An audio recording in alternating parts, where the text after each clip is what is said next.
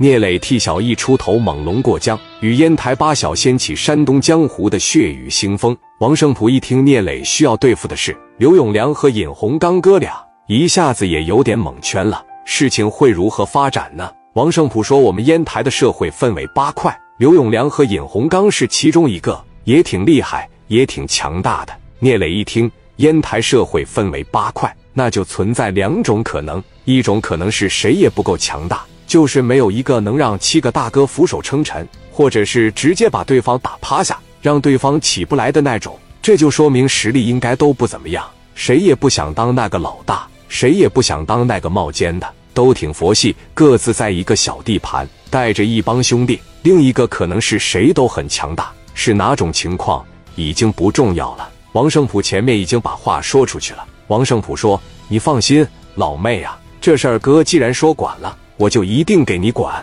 在王胜普看来，不管是刘永良还是尹洪刚，肯定给我点面子，毕竟是就是苹果地哈，不是啥大事儿。王胜普招呼聂磊：“今天晚上就在我这办公室里边，咱们就吃，咱们就喝，好吧？一会儿我打个电话，我就把这个事儿给你办了。”聂磊一听，看起来是挺轻松了。王胜普胸脯一拍。轻松，我们之间虽然说互相暗地里较劲，但是互相也有面子。王胜普问：“能喝不，兄弟？”聂磊说道：“我就怕我的酒量陪不好你。”王胜普说：“没事，兄弟，有啥忌口的吗？”史殿林说：“我们是没有忌口的。”王胜普安排走菜，酒过三巡，菜过五味。小易当时感觉：“哎呀，我家的苹果地终于保住了。”推杯换盏之下，事情就解决了，真厉害，真不是盖的。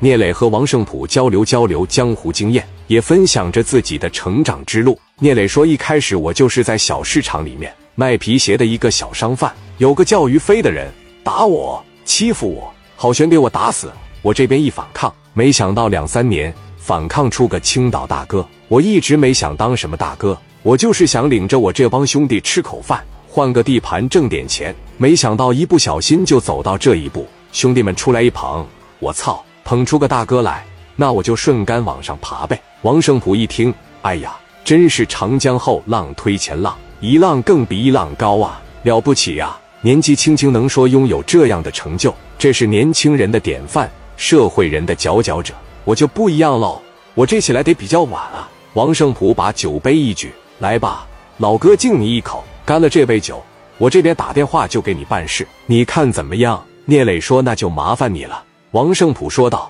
没事，奶胖啊，陪着你这几个好哥哥喝好。我上隔壁包房里边给刘永良打个电话。”奶胖说：“你打电话去吧，我负责把磊哥他们陪好，多喝两杯。我打个电话，最多十分钟就回来了。”王胜普边说边往外走。聂磊说：“那行啊，那就麻烦你了呀。没事，喝了啊，没事。”王胜普已经有点喝多了的样子了。门一关上，王胜普来到隔壁包房里面，往这一坐。